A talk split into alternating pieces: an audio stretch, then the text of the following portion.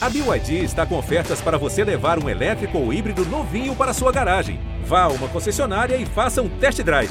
BYD, construa seus sonhos. Se o próximo fizer o Palmeiras é campeão!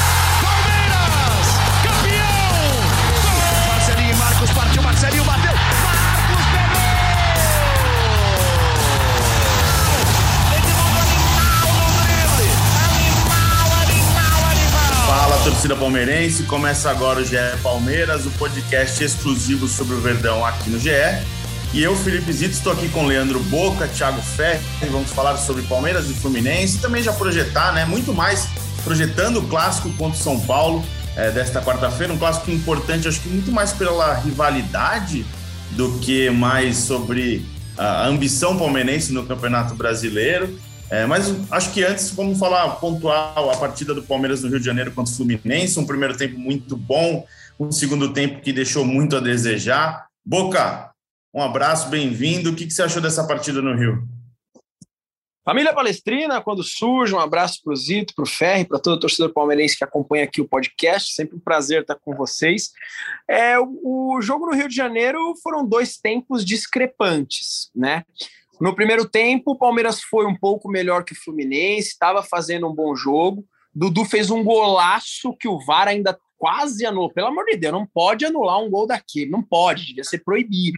Né? Ainda bem que não foi anulado, Palmeiras é, é, vencendo a partida, jogando melhor que o Fluminense. O segundo tempo, o Palmeiras se perdeu, né? O Palmeiras se perdeu, o meio-campo ficou muito aberto para os dois lados, tudo poderia acontecer na, na segunda etapa da partida, tanto para o Palmeiras quanto para o Fluminense, só que o Fluminense voltou melhor que o Palmeiras, ou pelo menos mais ligado.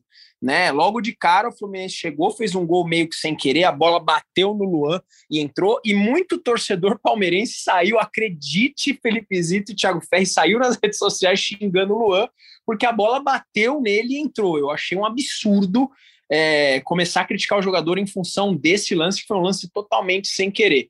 O Palmeiras não se encontrou no segundo tempo, o, o como eu já falei, o time estava muito aberto, muito sem conexão, e no fim do jogo veio o castigo, o Fluminense virou a partida. E eu vou falar uma coisa para vocês que eu já falei lá no meu vídeo do GE. É, esse jogo, no calendário do Palmeiras, ele podia ter sido cancelado. Não faz diferença nenhuma. Nenhuma. O Palmeiras não será campeão brasileiro, torcedor palmeirense, não, não, não será. O campeão brasileiro será o Atlético Mineiro. E nós vamos se classificar no pelotão da frente, né? Para Libertadores do ano que vem, assim espero. Mas não, não é um jogo que assim só serviu para quê? Para a gente perder Dudu, Felipe Melo e Daverson contra o São Paulo. Porque no fim teve aquela confusão, os jogadores receberam é, vários cartões, né? O árbitro distribuiu cartões, foi confusão, foi cartão para tudo quanto é lado. Foi um jogo inútil que só atrapalhou a sequência do Palmeiras. Mas é, é, de cara eu falo para vocês, Leo Boca, você se preocupa com a final da Libertadores mediante a esse jogo que interrompeu uma sequência de vitórias do Palmeiras? Eu, de forma alguma. Você, Tiagão, é, você viu coisas positivas ou coisas preocupantes do desempenho do Palmeiras é, lá no Rio de Janeiro? Olá, Zito, Boca, o pessoal que acompanha o podcast. É, acho que o Palmeiras, de fato, né, teve uma queda no segundo tempo. Para mim, também muito condicionado com, com o que o Boca falou. Um gol que foi, foi um azar grande, né, cara? Assim, se aquela bola, aquela bola não desvia o Palmeiras estava com o jogo controlado no primeiro tempo e, e era uma jogada, nem uma jogada que o Fluminense conseguia entrar na área, estava pressionando, foi uma jogada que o Fluminense carregou, chutou de fora da área, a bola desviou, acabou empatando o jogo e mudou um pouco o, o ritmo da, da partida. Eu também não, não me preocupo muito, até porque a gente, a gente não pode, a cada, a cada jogo, né, mudar muito a avaliação. A gente vem, né, não só a gente, como todo mundo que acompanha o Palmeiras, nessa sequência de seis vitórias consecutivas, viu uma, uma crescente de rendimento. O Palmeiras vinha com um rendimento em evolução, uh, fez inclusive um jogo muito bom contra o Atlético Goianiense em casa, uh, não fez um, o melhor jogo contra o Fluminense, mas também é algo que uma hora isso iria acontecer, né? É difícil imaginar que o Palmeiras não fosse perder mais até o fim do campeonato do campeonato brasileiro. Então, acho que também é bom para dar uma acalmada também, porque é, eu acho que isso internamente nem é tanto problema, né? Mas às vezes externamente você vê uma, uma euforia às vezes que se cria muito grande. Né? Você fala, oh, o Palmeiras vai ter a menor chance contra o Flamengo. Aí até o jogo Fluminense, nosso Palmeiras agora é muito favorito contra o Flamengo. Aí agora já de novo, nossa, o Flamengo goleou, o Palmeiras perdeu, não vai dar. Então, acho que é, é, é importante também para não deixar um, um, clima de euforia externo, principalmente, tomar conta. Mas. E também, assim, é, é, é meio peculiar o que eu vou falar. Mas, querendo ou não, pega um cara como o Dudu, agora ele foi expulso, ele vai ter um, um descansinho ali, pensando também na Libertadores. Não estou falando que foi certa a expulsão, não estou falando que foi boa a expulsão, mas como é o que o Boca falou, o Palmeiras não vai ser campeão brasileiro, o Atlético não não está dando mostra de que vai cair o suficiente para perder esse título, pelo menos o Palmeiras, então, tente tirar as coisas ruins do jogo como positivas para o que importa, que é o dia 27, né? É isso, né? O que importa é o dia 27, o Palmeiras como o Boca falou, já está praticamente classificado. Acho que se garantiu bem, né? Construiu uma vantagem importante no G4, que era o objetivo do Palmeiras. É, naquele momento de crise, é, quando começou é, muita coisa a falar do, do trabalho do Abel, sobre o trabalho do Abel, é, futuro, o que, que o Palmeiras vai acontecer, o Palmeiras se fechou com o objetivo de G4, porque entende que isso poderia impactar negativamente uma não classificação direta para Libertadores poderia impactar negativamente no calendário, não só na parte financeira, mas no calendário do time do ano que vem, né? Lembrando que o Palmeiras tem aí duas temporadas sem férias, praticamente, né? É uma temporada sem férias, mas com duas juntas, né? Ao mesmo tempo, praticamente. Então, era importante ter esse período de descanso para os atletas, sem a preocupação de voltar a jogar um mata-mata de Libertadores já, acho que fim de janeiro, se não me engano. Então, o Palmeiras avalia, e assim, lembrando que o Palmeiras não está garantido na Libertadores, porque é, só consegue um, um, caso de título, sem ser pelo Campeonato Brasileiro, de título da Libertadores. Então, o Palmeiras quer se garantir, acho que já se garantiu pelo Campeonato Brasileiro. É, só uma pontuar, Boca, não dá para falar do Luan, né? Acho que o torcedor às vezes pega no pé de uma maneira injusta por causa do gol ali. Acho que tem até vacilo da defesa, porque o jogador do Fluminense carregou a bola praticamente sem ser incomodado, né? Ele teve muito espaço para caminhar e para fazer a finalização, mas não dá para falar do Luan nesse momento. Então, acho que a torcida tem que ter um pouquinho mais de paciência e guardar a corneta para quando ela for justa, né? Exato. É, como eu já falei aqui algumas vezes, o Luan cometeu falhas no Palmeiras em momentos que ele não poderia cometer. Mas falhas cara, seres humanos cometem e a gente não pode esquecer das coisas boas. Ô, Boca, você acha o Luan um super zagueiro? Não, não acho. Não acho. Existem zagueiros melhores que ele que poderiam estar lá do lado do Gustavo Gomes, não no elenco do Palmeiras. Estou falando do futebol é, brasileiro de um modo geral, no futebol internacional, enfim. Só que o Luan não vem comprometendo o Palmeiras, muito pelo contrário, ele vem fazendo ótimas partidas, um jogador que vem sendo regular. Aí a bola bate no cara e entra, é culpa do cara, aí já é demais para minha cabeça. Agora, antes de entrar no assunto clássico, que acho que é o principal do podcast de hoje, é, queria saber de vocês, é, para a sequência do Campeonato Brasileiro, nesse planejamento para Libertadores, em qual momento o Palmeiras, vocês acham que o Palmeiras deve largar, no sentido de poupar os seus principais jogadores e deixar só a, a, cabeça no jogo contra o Flamengo. Claro que contra o São Paulo, nessa quarta-feira, vai ter já algumas mudanças, como o Tiagão falou, né? Felipe Melo, é, Dudu estão suspensos, o Daverson também, mas o Daverson já não impacta muita coisa porque era reserva. Em qual momento, Tiagão, acha que, que o Palmeiras deve virar a chave exclusivamente para o jogo contra o Flamengo? Depois do, depois do clássico, para mim. É... Isso não significa que depois do clássico o Palmeiras vai jogar com o time C contra o Fortaleza, mas aí eu acho que já precisa de fato entrar com uma questão de carga de, de, de questão física, quais jogadores estão mais cansados ou não. O Palmeiras vai jogar agora nessa quarta-feira contra o São Paulo, depois joga no sábado, né, contra o Fortaleza, é, é, sábado contra o Fortaleza e terça contra o Atlético Mineiro. Terça contra o Atlético, aí sim, aí é uma equipe que não é equipe, né, aí não, não, não, não colocaria ninguém para jogar pela proximidade do jogo. Agora, contra o Fortaleza, você já começa a ver alguns jogadores, de repente, pode ser importante colo tentar colocar o Jorge nesses jogos agora, para deixá-lo em condições, né, depois de recuperar da lesão, para ele ter. Não, imagino que ele não vai ser titular na final, até pelo. Como ele está fazendo pelo... com o Mike, né? Exato, exato. O, o que está acontecendo agora com o Mike, a gente pode, de repente, ver o Jorge passar os próximos três jogos. E aí você ter o cara treinado em ritmo para poder jogar ele teve, deu essa segurada recente do Felipe Melo também pensando nesse controle de carga. Então, joga com o que tem de melhor no fim de semana, no, no, no clássico, e a partir dali, no, a partir dali não, né, no, especificamente no jogo com o Fortaleza, ver quem você precisa colocar para ter, ter uma, um ritmo competitivo melhor e quem você precisa tirar. O Dudu, por exemplo, é um cara que acha que tem que jogar contra o Fortaleza.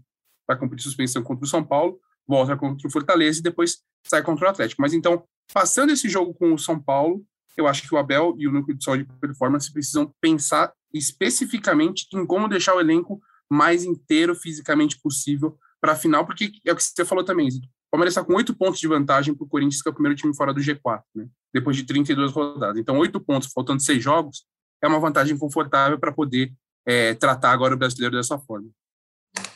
Boca, é, agora eu quero saber de você, porque a gente sabe de toda a história que existe, né? Rivalidade entre Palmeiras e São Paulo, tudo que envolve década de 40 e foi crescendo com o passar dos anos, né? É, e assim, o, o, planejamento do Abel sempre foi jogo a jogo, é, valorizar sempre os três pontos, três pontos muito importantes. É, essa vantagem permitiria o Palmeiras até administrar, fazer a sua gestão física, né, sua gestão de elenco. Mas é um jogo que, por, acho que para o torcedor é muito mais especial do que qualquer outra coisa, pela situação do São Paulo, né?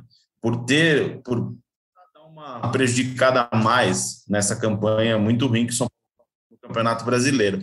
Queria que você, eu queria conhecer a sua opinião sobre Palmeiras e São Paulo e o que vale a partida desta quarta-feira para o coração palestrino.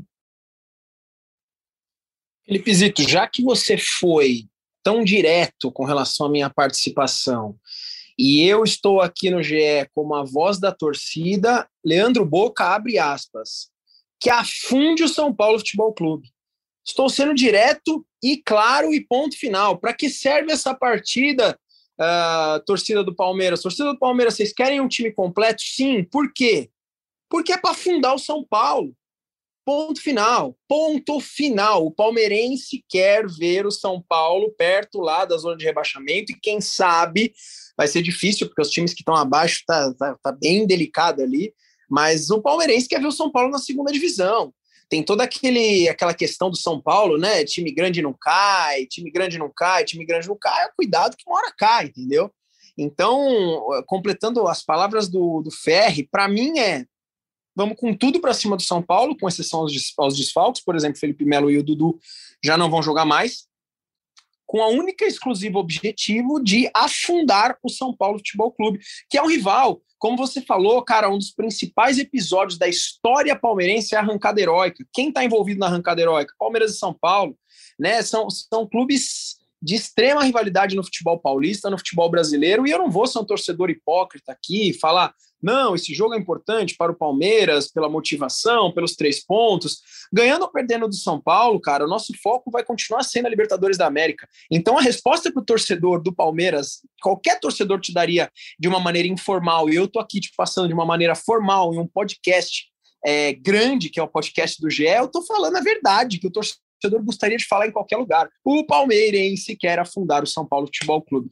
Agora, com relação aos outros jogos que são contra o Fortaleza e o Atlético Mineiro, para mim, acabou ali. O foco é total na Libertadores. Você perguntou para o Ferre agora, só, só complementando. Para mim, já contra o Fortaleza, o Palmeiras deve entrar com um time totalmente alternativo. Porque do Fortaleza para o Flamengo, nós estamos falando exatamente de uma semana, né? O dia 27 acho que vai cair no sábado. Se a gente está falando de uma semana, há tempo para recuperação dos jogadores, com certeza. Só que um trauma, cara, e um entorce de tornozelo, cara, tira da frente, melhor poupar. São dois jogos aí, leva o time B e tá tudo bem. Thiago Ferri, você agora na função de especialista. Para o Palmeiras atender ao desejo do Boca e afundar o São Paulo, qual que seria o caminho imaginando que um Palmeiras não vai ter o seu principal jogador, que é o Dudu. É, não, a gente pode discutir qual é o principal jogador, mas é o seu principal ídolo, vai, vamos reformular, o seu principal ídolo, Dudu, que tem um histórico muito favorável contra o São Paulo. É, como o Palmeiras pode construir essa vitória? É, eu, tenho, eu tenho um amigo, tenho um amigo São Paulino que até ele fala, fala, meu, jogar no Allianz contra o Dudu é sempre ele falava, quando o Palmeiras parou de ganhar no Allianz, ele falou, porque o Dudu saiu. E aí, quando voltou, o Dudu falou, putz, agora o Dudu voltou, choque rei no Allianz, ser uma dor de cabeça. Mas eu acho que o, o Palmeiras tem que manter a, a postura. É, é, que é difícil, né, por ser clássico, mas eu gostaria de ver o Palmeiras com uma postura parecida com a que foi contra o Atlético Goianiense. Não estou comparando os times, mas estou falando da postura do Palmeiras, de um time que marca em cima, de que agride o adversário. O Palmeiras tem que aproveitar é, esse momento de, de, nervosismo do São Paulo. Né? São Paulo está numa crise pesada. A gente nessa segunda, nessa terça-feira é, soube, né? O pessoal no, no GE São Paulo noticiou de que membros da torcida organizada foram ao CT para cobrar, para ter reunião. Então o ambiente é muito pesado. O Palmeiras tem que se aproveitar disso. E então eu acho que o Palmeiras precisa adotar um, uma, um jogo mais agressivo, uma marcação agressiva novamente. E aí, sem o Dudu, é que eu tenho dúvida se o, se o Abel colocaria o Wesley, porque o Abel ele gostaria de ver o Wesley ser um pouco mais decisivo é, em gols, em assistências. Ele não vê o Wesley sendo esse cara. Ele sabe que o Wesley é um cara muito rápido no drible, mas não tem esse, esses números tão fortes a seu favor. Então, mas eu gostaria de um jogador nesse estilo no lugar dele. E, e ser agressivo, um time agressivo de novo, uh, jogando, jogando em casa, aproveitar. Vai ser o melhor público do Palmeiras desde que voltaram, vai voltar a torcida nos estádios. A gente está gravando, eram 25 mil vendidos. De repente, pode até ser o melhor público em quase dois anos. Então, o Palmeiras tem que aproveitar esse ambiente, esse nervosismo do São Paulo e ser agressivo. Deixou uma impressão muito boa contra o Atlético Goianiense. Eu espero ver uma continuação dessa equipe é, na partida dessa quarta-feira. E falando de desfalques, né? O Felipe Melo acho que nem é um, um problema para o meio de campo do Palmeiras, que teoricamente volta o Danilo. Aí você resolve um problema na cabeça do Abel, né? É, o ataque que tem essa possibilidade de variar com Wesley, com é, não sei se ele voltaria com o Luiz Adriano, acho que não. Palpite, né? Só deixando claro que é palpite. Tem a questão do Gabriel Veron, que tem também entrado mais vezes né, em alguns jogos. Boca, quem, quem que você colocaria no lugar do Dudu? Como você escalaria o ataque do Palmeiras para o jogo contra o São Paulo? Que você falou sobre o Felipe Melo é bem isso mesmo, vai ser seis por meia dúzia com o Danilo. O Danilo, desde que ele voltou, ele ainda não chegou a ser aquele Danilo que nós comentávamos muito aqui nesse podcast, mas é um grande jogador, isso não vai demorar muito para acontecer. Agora, lá na frente, no lugar do Dudu, cara, eu eu ficaria com o Wesley mesmo, viu? Existe a opção, claro, de você. O Scarpa tá caindo muito pelas pontas. Então, assim, ele sai do meio, mas ele também cai pelas pontas. Teria a opção de ter Scarpa de um lado, o Rony de outro e, e dar outra oportunidade para o Luiz Adriano. Mas, cara, de novo Luiz Adriano, cara. Então, assim, para mim é o Wesley. O Wesley é o jogador mais preparado, eu acho, para substituir. Porque tirando ele, nós temos o Breno Lopes, nós temos o, o, o Gabriel Veron. Cara, é isso aí. Então, para mim é o Wesley, cara. Bem lembrado do Breno, né? Não tinha considerado. E eu, agora que eu, a gente comentando sobre isso, eu percebi como a gente não considera mais o William, né? Como uma opção tão próxima. Nossa, nossa, que absurdo. Eu esqueci. Você é, tem razão, eu esqueci. E a gente, assim, é, acho que é natural porque ele não tem participado, ele não tem muitos minutos nos últimos jogos. E antes ele era o primeiro substituto, né? Claro que o, que o William não faz uma temporada como nos anos anteriores é, mas eu acho que ele poderia ter um espaço ali, uma oportunidade ou outra. É, eu, eu teria. Acho que ainda tem futebol para o William no Palmeiras. Acho que ele poderia ter mais espaço, sim. Meu, olha como as coisas são. Eu lembrei de todo mundo, lembrei do Breno Lopes, eu não lembrei de um jogador que é um jogador que veste a camisa do Palmeiras com muita garra, com muita honra há muito tempo, que infelizmente essa temporada foi foi realmente um pouco apagado, ele não foi muito utilizado, e eu esqueci do William, cara. Mas é, eu, eu, eu considero o Wesley a melhor opção, tá? Mas o William, na minha opinião, merece mais chance no Palmeiras. Inclusive, nesses jogos que vem agora, Fortaleza, o Galo, pô, é o William, cara. Põe o cara de volta para jogar, bem lembrado. É, vocês falaram, eu tinha esquecido. Eu, é, antes do Wesley, eu colocaria o Breno. Acho que o Breno é o favorito a jogar no lugar do não, nem por meu gosto, né? Nem por meu gosto. Acho que. Mas pelo que a gente vê do Abel, acho que o, o Breno é um, é um, candidato mais forte a jogar. Bom, agora a gente falou do ataque, falando da defesa. É, não sei se. Será que tem a necessidade de jogar com Gustavo Gomes e Piquerez num clássico, imaginando a logística né, de viagem? É, se não me engano, eles jogam hoje, nesta terça-feira, né? É, pelas eliminatórias sul-americanas, então acho que não compensa se colocar os dois jogadores desgastados, eles vão jogar, né? Prova, é, o Pinha tá o, machucado, então o Piqueires foi titular, foi titular no Uruguai. É, e o, e o Piqueires vai jogar na Bolívia, né? É, então. É, vai jogar na Bolívia. Colocar para jogar, né? É, eu acho que não, não vale a pena. Aí o, o Gomes joga na Colômbia, né? contra o Colômbia e Paraguai às 8 da noite, nessa terça. Bolívia e Uruguai é, às 5 da tarde. Acho que o, Pique, sem chance, né? E o Gomes, o Gomes, por ser o Gomes, eu não duvido que, que ele se junte, que ele vá para lá, né? Ele é, é um workaholic. Mas eu, eu também acho que não vale a pena, não. Eu prefiro, eu acho melhor deixar esses dois. Descansa agora, coloca para jogar contra o Fortaleza e depois bota para descansar de novo antes do Atlético. Aproveitando agora, pedir perguntas no, no site Twitter. E agora a gente vai ler aqui algumas. O Bruno Ferreira, até, Tiagão, você já respondeu ele durante a sua participação brilhante. O Bruno Vitor pergunta se alguém sabe o motivo do Wesley, melhor driblador e puxador de contra-ataque do time, não entrar mais em campo. Alguém consegue explicar isso? Aposto que nem o Abel sabe explicar. Tiago, você quer recuperar o seu raciocínio para falar sobre o menino Wesley? Pois é, o Wesley ele, ele tem essa questão de que ele não é um cara com números que os números assim, vamos dizer, os números que importam, gols e assistências. Ele é um cara que a comissão técnica entende que ele precisa de mais. Ele é um cara que ele tem, eles entendem que ele é um cara rápido, ele tem o drible, mas ele tá meio que nisso. Então que ele precisa de mais, ele precisa de mais gols, ele precisa de mais assistência, ele precisa participar mais decisivamente de gols, né? E aí por isso que ele perdeu perdeu espaço. Até acho também, assim como o Abel tem os seus momentos, né? Ele, de vez em quando ele esquece o cara e não coloca mais para jogar. Acho que ele poderia de fato colocar, dar um pouco mais de minutos em alguns momentos para o Wesley, mas isso atrapalha, isso tem atrapalhado essa essa busca dele por mais chances, por entenderem que ele depende muito da jogada individual, que é importante, mas que não é o mais decisivo no ataque. Né? Vou agora fazer um pequeno desabafo, porque assim, reta final, fim de temporada, começo de temporada, começa sempre aquela coisa. E o tal jogador? E o tal jogador? O Boca também deve participar muito disso, o pessoal mandando, perguntando quem o Palmeiras vai contratar? Quem o Palmeiras vai contratar? E tal jogador? E assim, eu vou resumir assim, quase todas as perguntas que a gente pediu no Twitter são sobre Ricardo Goulart. Então não vou citar nenhum nome de internauta para não causar ciúme, porque vários perguntaram. Tiagão, estava de férias, vocês deram, fizeram uma matéria explicando a situação de Ricardo Goulart.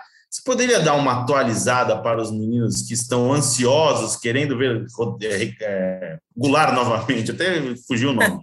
Já misturou os nomes. Ricardo Goulart é, novamente com a camisa do Palmeiras? Vai ser, é, o ataque vai ser é, Goulart, Cavani, é, quem, quem mais? Eu vi já ter. Oh, não, eu gostava do corretor do Roger Guedes. O corretor do Roger ah, Guedes. Sim, sim, sim, sim. Vista que ele vai para não sei onde, era muito bom isso. Sim, era maravilhoso. O, ah, o Soteudo também, né? Outro tá procurando apartamento. Tá todo mundo procura apartamento em São Paulo. É sempre Todo assim. mundo. É assim, por mais que a pessoa esteja na fúria, né? Quem é bom vai contratar? A atual diretoria não, vai, não está contratando ninguém. Eles não estão buscando ninguém.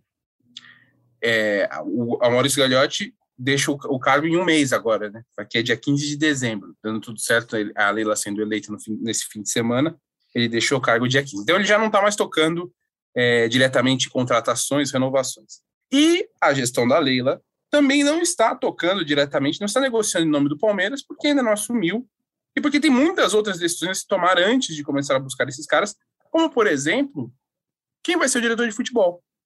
Ninguém sabe ainda quem vai ser o diretor de futebol mas que tudo indica, tudo indica que o Anderson Barros não vai ficar, ele não tem essa confirmação oficial de que não, Anderson, você não vai ser nosso diretor, a gente vai trazer aqui o sei lá quem, o diretor do Manchester City, e não tem essa informação. Então isso, isso dificulta um pouco. Então o Ricardo Goulart, de fato, ele está saindo da China, ele está aqui no Brasil, inclusive ele hoje foi ele foi na clínica do Gustavo Malhoca, que é o chefe do departamento médico do Palmeiras, mas ele não tem nada a ver com o Palmeiras.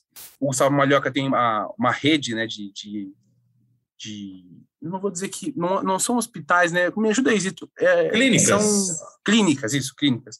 Ele tem uma rede de clínicas ligadas à medicina esportiva e ele é muito próximo do João Marotoni, que é ex-fisioterapeuta do Palmeiras e hoje é o fisioterapeuta do Ricardo Goulart, então eles estão aqui no estado de São Paulo, foram fazer algumas atividades, mas isso não tem nada a ver com o Palmeiras ainda. Então ninguém sabe o que vai acontecer com o Goulart, ele tem interesse, até o André não publicou que ele tem interesse de voltar para o futebol brasileiro, mas não tem nada quente com o Palmeiras. O Palmeiras, nesse momento, não tem nada quente no mercado, até porque tá uma semana da Libertadores e ninguém no Palmeiras quer que vaze alguma coisa, né? E, quando eu digo vazar, não é nem que ah, eles estão fazendo alguma coisa e não querem que divulgue. Eles não querem que ninguém saiba que eles estão fazendo algo que possa atrapalhar todo o ambiente agora a uma semana da final da Libertadores. Então, amigo internauta, amigo internauta, peço um pouquinho mais de paciência aí, mais alguns diazinhos, e aí acho que vai desenrolar esse mercado do Palmeiras. É, Boca, só lembrando que o Ricardo Goulart não é nove, né? Só para a galera achando, ah, põe ele lá, que ele vai resolver de nove. Ele, eu acho que ele é um jogador muito semelhante à característica é, do Luiz Adriano, mais até, mais meia do que o Luiz Adriano. Que, até o pessoal do Palmeiras fala que o Luiz Adriano é um 9 que veste a 10, mas que ele parece mais um 10 de função, né? A gente até brinca com o Fabrício, eu brinco com o Fabrício já desde o ano passado, que era um jogador que sai muito da área e tal, não sei o quê. Então, o Goulart, até quando veio para o Palmeiras, ele falou para o Filipão, era o Filipão o treinador, né? Teve aquela coisa que eu não sou o camisa 9, quero jogar mais recuado. Então, só não é o substituto do Borja, do Davidson, enfim. Boca, você gostaria de ver Goulart com a camisa do Palmeiras mais uma vez? Zito não tem uma opinião 100% formada com relação a isso. Quando ele teve aquela breve passagem pelo Palmeiras, ele fez bons jogos, é um jogador que, que brilhou antes, lógico, né? Ele, ele jogando pelo Cruzeiro, ele foi muito bem. Era legal assistir o Goulart jogando. Ele fez bons jogos pelo Palmeiras, mas, cara, bem bichado, né, cara? Bem, bem. O cara, ele tava mais quebrado do que eu quando jogo futebol de final de semana, assim, tava, tava bem complicado. Eu não entendo se, o, se ele se seria o cara ideal ali para o Palmeiras. Eu não tenho uma opinião fechada. Nada contra o Goulart, nada contra o futebol do Goulart. Uh, ele saiu do Palmeiras também de uma maneira muito repentina, né? Ele chegou e saiu. Foi bizarro aquilo que aconteceu. Foi sincero, mas foi bizarro. Então, não sei, cara. Não sei se seria a opção para o Palmeiras ali, viu? O Palmeiras tem excelentes jogadores na frente. A gente não tem hoje mais um centroavante, e o Goulart, como você mesmo falou, não tem as características que seriam do Daverson, do Borja. Cara, difícil, cara. Vou ficar em cima do muro nessa aqui exatamente por não saber responder, viu? Ele é até um jogador que cumpre bem a função, né, de centroavante. É alto, ele cabeceia bem, ele é goleador, né? Ele é um bom, eu acho ele um bom jogador, mas assim, eu acho, eu não vejo, eu não vi o Gustavo, caramba, eu tô com, tô, tá difícil no Tô querendo misturar tudo, né? Eu quero falar sobre o Scarpa logo em seguida, mas enfim. É, o Goulart, até perdi o raciocínio que eu ia falar. Eu, eu me boicotei agora. Eu ia é, falar. Você tá, tava falando sobre. Mas você sabe. Mas você estava falando do Goulart. Uma coisa que. Ah, lembrei. Goulart, fala, fala. Não, é porque eu não vi o Goulart jogar, eu não vejo desde 2019. Eu acho que ninguém viu o Goulart jogando Exato. nesse né? Exato. Eu tenho curiosidade. Eu acho ele muito bom jogador, mas eu tenho curiosidade para ver como ele tá atualmente, né? Eu, estava vendo, eu vendo a matéria que o, que o André Dana publicou hoje mais cedo no, no, no GE. Globo. O Goulart ele foi emprestado na temporada passada para o eBay e ele foi o jogador que mais atuou na Liga Chinesa com 1.630 minutos. Nossa, Isso é importante para ele, que teve aquele, ele teve muito problema Exato. de joelho no Palmeiras. E aí ele voltou agora nessa temporada para o Guangzhou Evergrande, jogou 1.179 minutos em 13 partidas. Então, fazendo uma conta rápida aqui, 1.179 em 13 partidas, 90 minutos. Ele jogou, então, basicamente, nos é, uma média de 90 minutos por jogo, fez sete gols nessas 13 partidas. Então, aí, óbvio que tem toda a questão de que o futebol chinês ele tem um outro ritmo. O Goulart, ele, no pouquíssimo tempo que ele teve no Palmeiras, ele se mostrou um cara muito inteligente, né? Sim, ele é um cara muito, muito inteligente jogando. Poucos toques na bola ele resolve, mas por isso mesmo que você falou, Zito, dele não se considerar um, um camisa 9, né, um centroavante de fato, eu não sei se ele é o cara do Palmeiras. Eu não acho que seja ele seja, a menos que você diga que a Palmeiras agora vai negociar o, o Veiga no fim, dessa, no fim dessa temporada, vai negociar o Scarpa no fim dessa temporada. Você que é um cara ali com um estilo um pouco diferente, que possa preencher esse, esse espaço, ok. Mas se você continuar com esses caras, eu acho muito mais interessante o Palmeiras procurar um 9 mesmo, um centroavante mesmo, e aí eu penso num centroavante com características do Luiz Adriano, que eu acho que o Luiz Adriano é um cara que não fica para a temporada que vem, muito mais opinião do que informação, mas acho que o Luiz Adriano não vai continuar. Então, eu acho mais interessante pensar num centroavante que tem uma qualidade para jogar e que seja centroavante de fato, do que de repente tentar trazer o Goulart de volta. Tá voltado, seguindo aqui com perguntas. O Guilherme pergunta quando a Leila assume, sábado a eleição para quê? Para falar sobre isso, ó, sábado é eleição, ela precisa. Né? ela é candidata única, mas ainda ela não foi presidente do Palmeiras. Ela precisa de 50% mais um dos votos para ser eleita presidente do Palmeiras. Leva a crer, óbvio que é só uma coisa de protocolar estatutária, mas ela vai ser eleita pelo Palmeiras e ela a gestão, a gestão inicia em 15 de dezembro, mesmo eleito agora, a gestão começa agora somente em 15 de dezembro. Aí vamos lá, mais perguntas? Sempre assim. É, Goulart. Mais uma aqui, ó. Felipe Melo, vai sair? Pergunta a Mariana Primo. Ela espera que sim. Mas hoje a gente publicou mais cedo, né?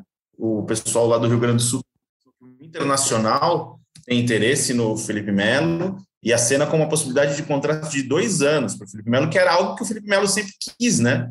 É ter esse contrato de dois anos, mas que a decisão vai ser apenas após a Libertadores, quando tiver uma definição da nova gestão é, do Palmeiras. A gente sabe que o Felipe é um cara muito bem avaliado pela comissão técnica, é, tem essa coisa da torcida, né? Que uma, torcida, uma parte da torcida pega no pé, outra parte da torcida gosta. Então, é um, acho que é um assunto que vai ser uma das prioridades do início da próxima gestão do Palmeiras. E, mas sim, o Inter tem interesse o Inter é, já, já vê com possibilidade boa essa contratação para a próxima temporada. O Felipe que já jogou em Porto Alegre, né? Jogou no Grêmio no começo da carreira, então seria um retorno a Porto Alegre. É, eu mantenho minha opinião, eu renovaria com o Felipe Melo por um ano apenas. É, vocês concordam? O que vocês querem falar sobre o Felipe Melo? Um ano de contrato a mais, sem dúvida nenhuma. Eu também. Um ano e nada mais. Nada mais não. Pode até daqui, um, daqui seis meses falar, não, dá para negociar para renovar por mais um ano. Mas um jogador nessa idade não adianta, cara. Acho que tem que ser um ano, se continuar bem, depois mais um ano, e vai vendo. O, o Zé Roberto conseguiu fazer isso no Palmeiras até 42 anos, e, e foi de uma boa. Então, acho que se o Felipe tem realmente interesse em continuar e e a próxima gestão também tiver, acho que mais um ano e depois ver o que acontece é, é o caminho ideal. É, o Thiago.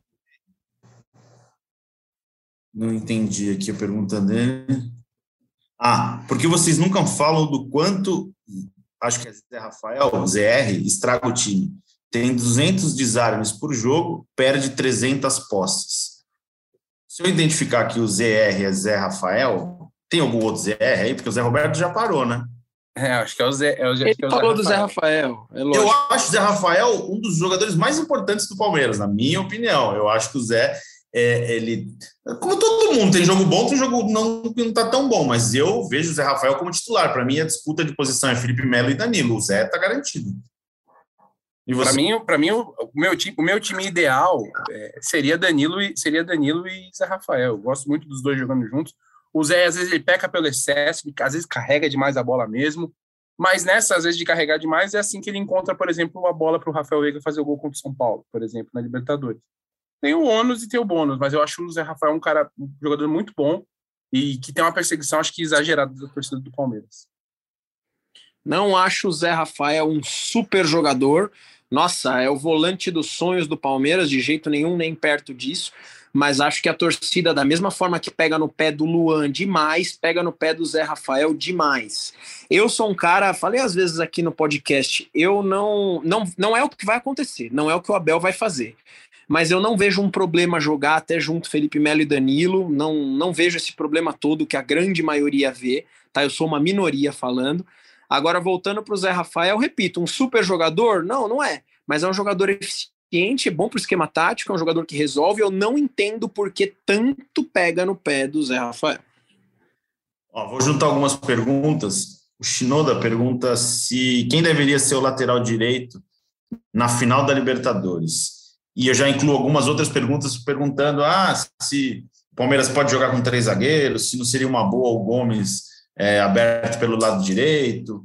Eu já vou responder que, na minha opinião, joga o Mike e sei lá, na minha, na minha cabeça, a melhor formação é o que está jogando com o Mike é, na lateral direita. Eu não sei se seria uma, uma mudança muito grande você, neste momento, meter três zagueiros e com o Gomes pelo lado direito, sendo que ele testou isso uma vez ou outra, É, uma, um jogo até que deu tudo errado. Acho que contra a Chapa ele fez isso, Tiagão. Um, um, não com as peças, mas a ideia de jogo do segundo tempo que ele não gostou naquele dia. Foi, foi, foi. Que aí terminou com o Gomes de lateral direito, depois acertou, voltou com linha de quatro e tal, né? É, então, eu, eu acho que eu vou de Mike. Eu iria de Mike. E vocês? Não é momento de inventar moda, né? O Palmeiras encontrou um bom futebol novamente. É o Everton, Mike, Gustavo Gomes, Luan Piquerez, Felipe Melo, Zé Rafael, Scarpa, Veiga, Dudu e Rony. Acabou, entendeu? Acabou. É, é, a gente tem uma opinião, a gente acha que poderia ser um jogador ou outro. Acabei de citar essa questão do Danilo, por exemplo. Mas o time do Palmeiras que evoluiu, que voltou a jogar depois de uma sequência de jogos horrorosa, que a gente pensou até que se o Palmeiras pudesse ganhar Flamengo, do Flamengo seria algo totalmente, é, sabe, aquela pedrinha na caixinha que você nunca acha ali. É, o time do Palmeiras se encontrou. E dentre as opções que a gente tem para lateral direita hoje, para mim é o Mike. Para não inventar moda e para não mudar tudo que está lá, para mim é o Mike. Eu, assim, às vezes a gente fica pensando no futebol, né? O Abel surpreendeu no Palmeiras Atlético Mineiro e da estratégia dele deu certo. Mas seria muita loucura a gente imaginar que o Abel tá, tá dando sequência para um time que está jogando bem para chegar São Paulo contra o, contra o Flamengo e mudar tudo para surpreender. Aqui, ó, é uma casquinha. Como é que quem falava casquinha de banana? Era o, o Luxemburgo. É, aqui, ó, casquinha de banana, banana para vocês aí, não sei o quê. Cara, eu acho que é muita, é muita loucura isso. Espetacular. Seria muito genial da cabeça dele ele armar o time, acertar o time de um jeito e chegar no, no, no em Montevideo e escalar outro. Imagina. Seria surpresa, aí é a responsabilidade dele, mas eu Imagina. Não... Eu não Scarpa. duvido, hein, Zito? Não, não duvido, não duvido. Não, eu não duvido. Agora, eu imagina o Scarpa. Que foi, Ferri? Imagina, eu, eu não duvido também. Aí imagina o Scarpa assistência, gol, assistência, assistência. Pô, tô bem de novo, chegou ali no dia da final então, pessoal. Scarpa não vai jogar, vai jogar o Renan. É. Imagina o Scarpa, na hora. E o Renan? E o Renan que não joga mais Nossa, tempo? imagina, cara. Meu Deus do céu. Onde eu me meti? Eu queria... Eu coloquei minha opinião agora do que eu acho que deveria acontecer. Agora, eu só coloco um adendo aqui. O, o, se o Abel mudar tudo de última hora, do jeito que é o Abel, eu também não duvido, não. não agora, falou é complicado. Imagina a cabeça de Gustavo Scarpa, por exemplo. Não é possível que eu vou ser sacado do jogo mais importante do ano, sendo que eu não fiz nada de errado. É complicado, cara. A situação pro, até para o elenco do Palmeiras, eu acho bem delicado isso aí, viu, cara? Bom, então, então acho que a gente está encerrando já as perguntas, porque é muito gular. E tem muita gente perguntando sobre Luiz Campos, como um possível diretor do Palmeiras no ano que vem. Acho que foi uma notícia que o Alexandre Petzer, jornalista né, aqui de São Paulo, publicou hoje, que é um nome que agrada a futura gestão do Palmeiras. O que a gente poderia falar sobre Luiz Campos? É um, é um treinador que tem proximidade com o Abel, né? Eu, eu conversei com algumas pessoas, assim, é, é, o Abel não, não, não solicitou essa contratação, assim, não tem a, a, a ideia do Abel é, de, de indicar um, um, treina, um diretor de futebol agora, é, isso com que a gente conversou, né? Que o foco está totalmente é, na, na, na, final da Libertadores, que não seria uma decisão que passe é, por ele, a escolha de um diretor, né? Então é isso que a gente conversou inicialmente sobre isso. É, mas é um, é, um, é um profissional muito bem conceituado na Europa e que tem uma ligação com o Abel, né, Tino? É, o Abel, até, se eu não me engano, até na entrevista de apresentação dele, ele citou que foi o, o, ele foi um dos caras que o Abel buscou informações quando falou, estou pensando em ir para o Palmeiras, ele é um cara que conhece muito o mercado brasileiro, o futebol brasileiro, e ele falou muito bem do Palmeiras para o Abel. Se eu não me engano, ele estava no, se eu não me engano, era no Lille, ele era diretor no Lille, saiu no ano passado, ele está desempregado.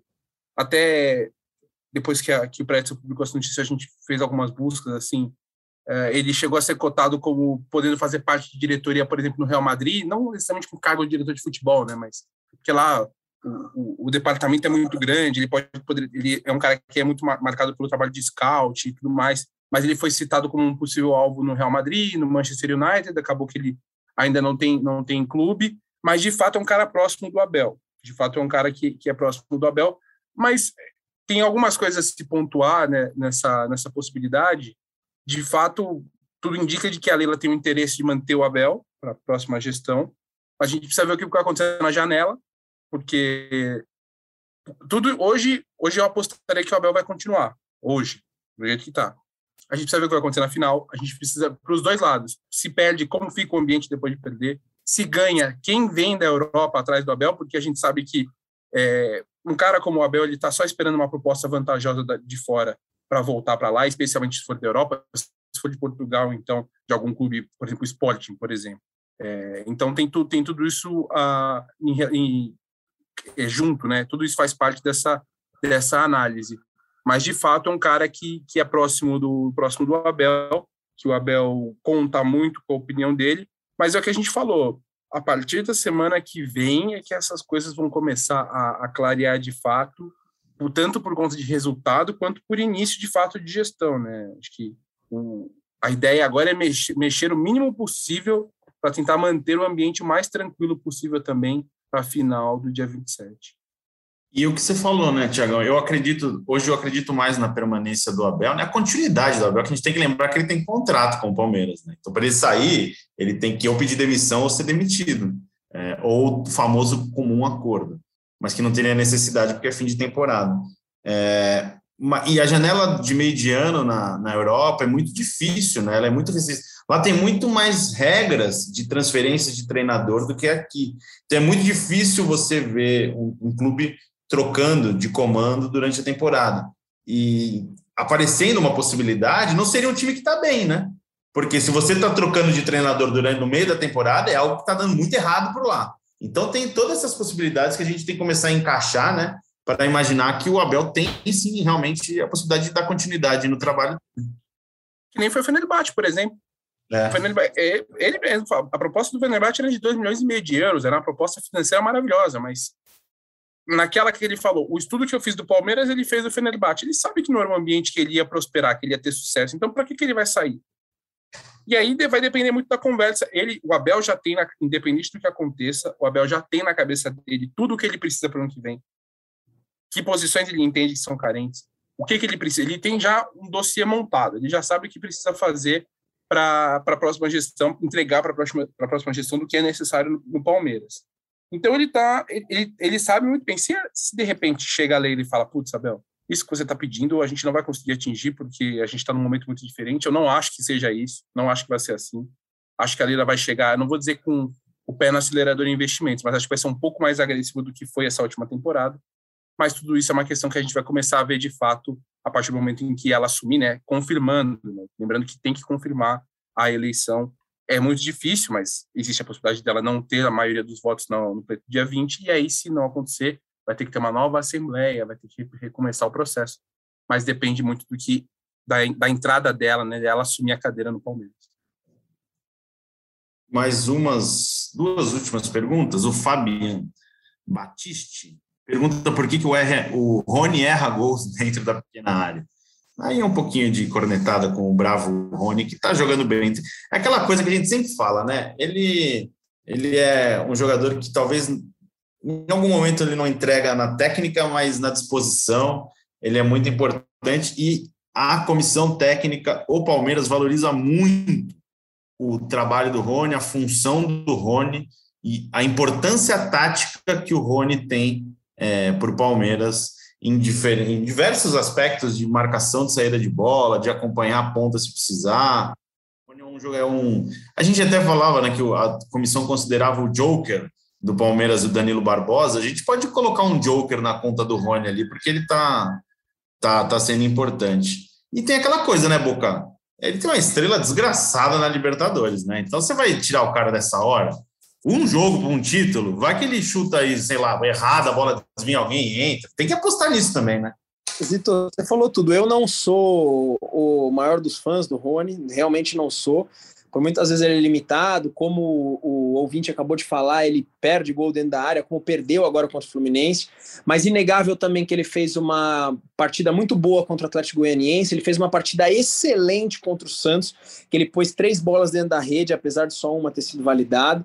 É, é um jogador que taticamente funciona, como você colocou a expressão do Joker, e, cara, ele tem um negócio na Libertadores, cara. Ele é um cara que o Abel gosta bastante, não vai sair. Né? Então, apesar de não ser o fã número um, é um cara que entrega, um cara que veste a camisa. Você percebe em pequenos gestos, cara, o jeito que o Rony vibra com as coisas, a certeza que ele tem do Palmeiras. É, não sou fã, mas também não é o momento de cornetar, como você disse, o bravo Rony. É um, é um casamento que deu tão certo, é uma fase tão maravilhosa, tão abençoada que ele tem com a Libertadores, que você não pode. E assim, ele não tá merecendo, ele tá fazendo mais que o Luiz Adriano. Então ele não merece sair do time, ele merece continuar, sabe? É, é, é algo que, sei lá, eu, eu até brinquei, né, num podcast recente, que um capítulo muito importante da história do Rony seria escrita em Montevideo, a história dele no Palmeiras, né? Eu, eu aposto muito na figura do Rony decidindo o título a favor do Palmeiras. Meio maluco? Pode ser, mas eu acredito nessa, nessa mística aí que ele construiu merecidamente. E última pergunta, o, arroba, é uns nomes meio estranhos aqui, mas, mas Feprote, talvez seja isso. É, qual a chance do Danilo e do Zé Rafael serem titulares juntos no dia 27, com Felipe Melo no banco? Eu acho que é, é uma possibilidade mesmo, né?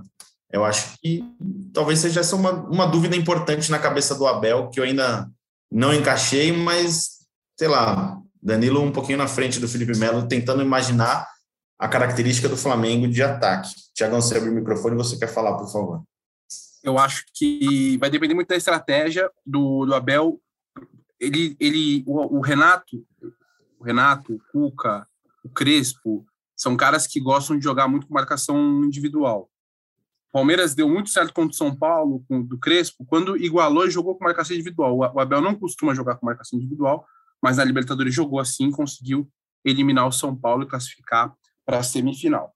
Então, é, a, a, impressão que, que, a gente fica é de que vai depender muito do estilo de jogo. Se o Abel entender que ele vai precisar fazer uma marcação individual, com todo mundo correndo atrás de todo mundo o campo todo, o Danilo leva vantagem em relação ao Felipe Melo.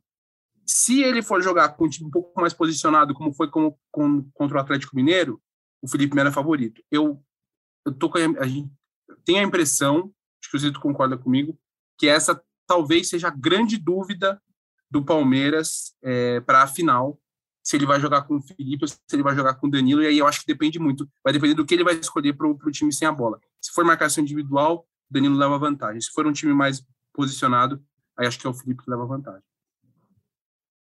É isso, amigos. Fechamos nossa edição de hoje do podcast de Palmeiras. Alguém quer deixar um abraço, fazer um apelo, uma campanha?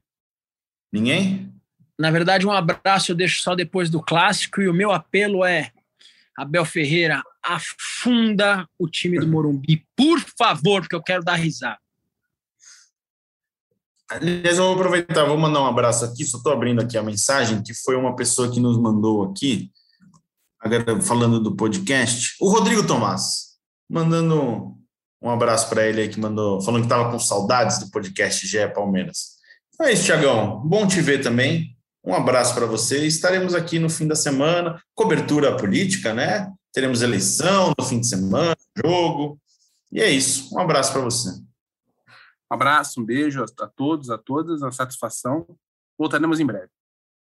É isso, galera. Obrigado pela audiência. Lembrando que você ouve sempre o GE Palmeiras é, na, no Globoplay, na página do Palmeiras, no seu tocador favorito aí de podcast. Um abraço e até a próxima. E partiu Zapata! Partiu Zapata, sai que é sua, Marcos! Bateu para fora!